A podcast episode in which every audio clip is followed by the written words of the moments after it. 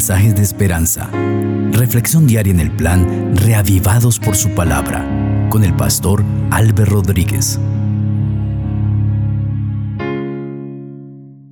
Que nuestro Dios y Padre derrame toda bendición espiritual sobre tu vida.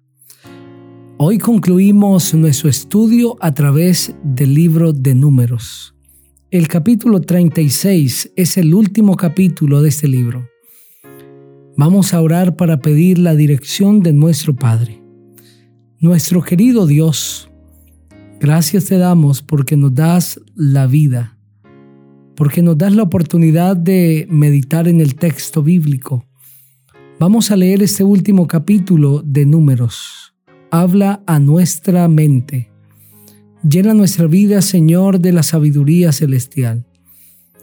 Quiero pedir que toda bendición espiritual sea derramada sobre cada hija tuya, Señor, sobre cada hijo tuyo que ha depositado su fe en Jesús y que en esta hora está escuchando este mensaje.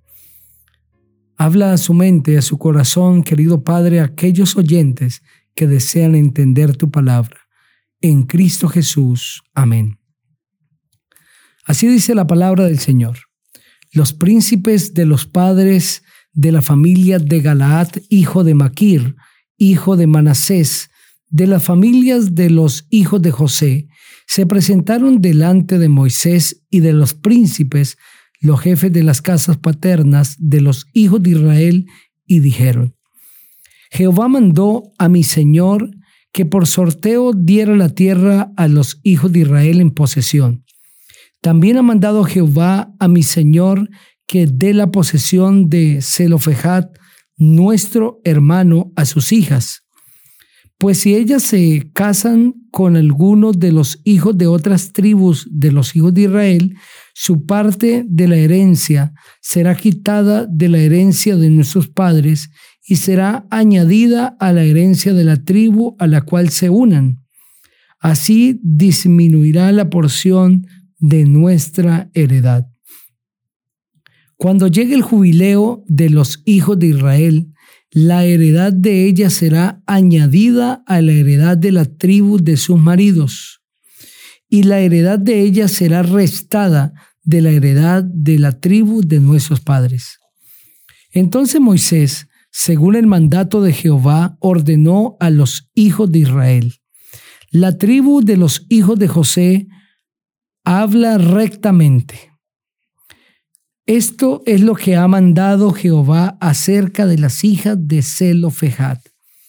Cásense como a ella les plazca, pero en la familia de la tribu de sus padres se casarán, para que la heredad de los hijos de Israel no sea traspasada de tribu en tribu, porque cada uno de los hijos de Israel estará ligado a la heredad de la tribu de sus padres. Y cualquier hija que tenga heredad en las tribus de los hijos de Israel, con alguien de la familia de la tribu de su padre se casará, para que los hijos de Israel posean cada uno la heredad de sus padres y no ande la heredad rodando de una tribu a otra, sino que cada una de las tribus de los hijos de Israel estará ligada a su heredad. Como Jehová mandó a Moisés, así hicieron las hijas de Zelofejat. Mala, Tirsa, Hogla, Milca y Noa, hijas de Zelofejat. Se casaron ellas con hijos de sus tíos paternos. Se casaron en la familia de los hijos de Manasés, hijo de José, y así quedó su heredad en la tribu de la familia de su padre. Estos son los mandamientos y los estatutos que dio Jehová por medio de Moisés a los hijos de Israel en los campos de Moab, junto al Jordán, frente a Jericó. Amén. De esta manera se cierra el libro de números. El Señor está eh, solucionando una situación que se ha presentado en el pueblo de Israel. En el capítulo 27 del mismo libro leímos que las hijas de Zelofejat vinieron delante de Moisés y ellas declararon delante del el líder que anhelaban tener heredad entre los hijos de Israel. Interpusieron una queja indicando que su padre había muerto y que él había muerto por su propio pecado, pero que no había engendrado hijos varones, solamente mujeres, cuatro hijas. Por lo tanto, no había quien reclamase herencia en nombre de sus padres, puesto que quienes reclamaban la herencia eran los hijos varones mayores de 20 años. Entonces Moisés, ante tal solicitud, consultó al Señor. Dijo, Señor, las hijas de Zelofejat están pidiendo heredad, ellas quieren heredar entre todos los hijos de Israel. Y el Señor le dice a Moisés, bien dicen las hijas de Zelofejat, les darás posesión de una herencia entre los hermanos de su padre y traspasarás la herencia de su padre a ellas. Moisés viene ante las hijas de Zelofejat y les da la herencia.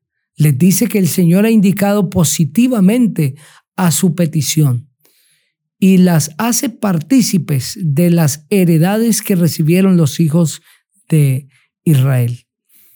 Pero ahora en este último capítulo de números se presentan unos príncipes de la familia de Galaad, que era de la familia de los hijos de José.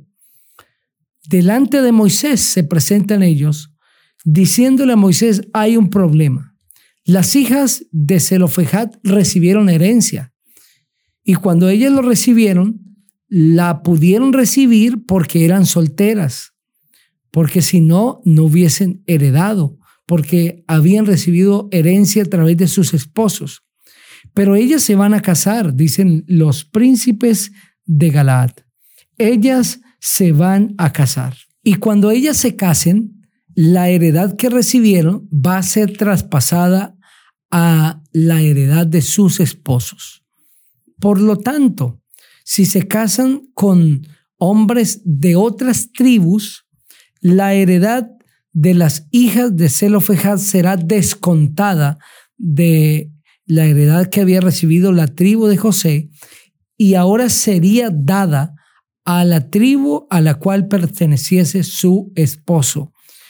Ante esto, Moisés habla al pueblo de Israel y a las hijas de Zelofejad en nombre de Dios.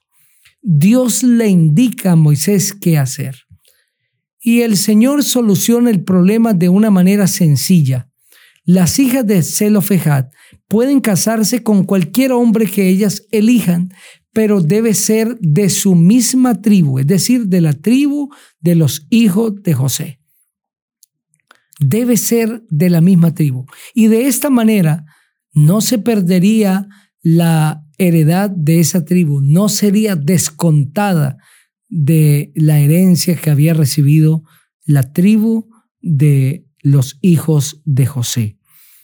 Aquí el Señor soluciona un problema que parecía ser muy complicado para darle solución. ¿Cuándo solucionó el Señor esto? ¿Desde cuándo se dio cuenta el Señor que si le concedía herencia a las hijas de Zelofejad, luego se presentaría ese problema? El Señor lo sabía desde antes, porque Él es presciente, Él conoce el fin desde el principio, Él conoce lo que va a suceder. Por lo tanto, cuando el Señor le ordenó a Moisés que le entregase heredad a estas mujeres, también sabía el Señor cómo iría a sortear el problema cuando se presentase en cuanto a el traspaso de heredades. Estas jóvenes se casaron con hijos de sus tíos paternos, es decir, se casan con personas de la misma tribu de los hijos de Manasés, y así quedó su heredad en la misma tribu. El Señor soluciona de una manera armoniosa, sabia, esta situación. Y el Señor quiere dejar para ti dos grandes lecciones. La primera de ellas es recordarte que Dios es el Dios de las soluciones. Los seres humanos somos los seres de los problemas, porque vivimos en un mundo problema, porque tomamos decisiones apresuradas y nos metemos en problemas con frecuencia. Pero Dios es el Dios de las soluciones. Y cuando nosotros no vemos salida, el Señor siempre tiene una solución para nuestra vida. Y lo segundo que el Señor quiere recordarte es que Él conoce el fin desde el principio. Y Él conoce cómo darle solución a tus problemas presentes y a tus problemas futuros. ¿Qué problemas se nos irán a presentar en el mañana? No lo sabemos, pero el Señor sí lo sabe. Y Él sabe cómo darle solución. Ya las soluciones para tus problemas futuros, el Señor las tiene resueltas, las tiene claras. ¿Qué es lo que tenemos que hacer? Desesperarnos ante una situación. No, queridos amigos, buscar al Dios de las soluciones, al Dios de la sabiduría, al que todo lo sabe, al que tiene ya la solución para nuestros problemas y pedirle que Él solucione de acuerdo a su perfecta sabiduría, a su voluntad que es santa. Pedirle al Señor que haga su deseo y Él lo hará de una manera maravillosa y asombrosa delante de nosotros. Entrégale al Señor todo lo que tienes, todos sus problemas. Confía que Él tiene solución para ti. Quiero invitarte para que juntos oremos. Padre precioso, gracias porque tú eres el Dios de las soluciones y porque tú sabes cómo solucionar incluso aquellos problemas que se nos presentarán en el mañana. Danos la confianza en ti Danos la sabiduría para elegir de la mejor manera ante cualquier situación y es en primer lugar buscarte a ti. Que cada oyente reciba tu santa bendición. En Cristo Jesús. Amén. El Señor sea contigo.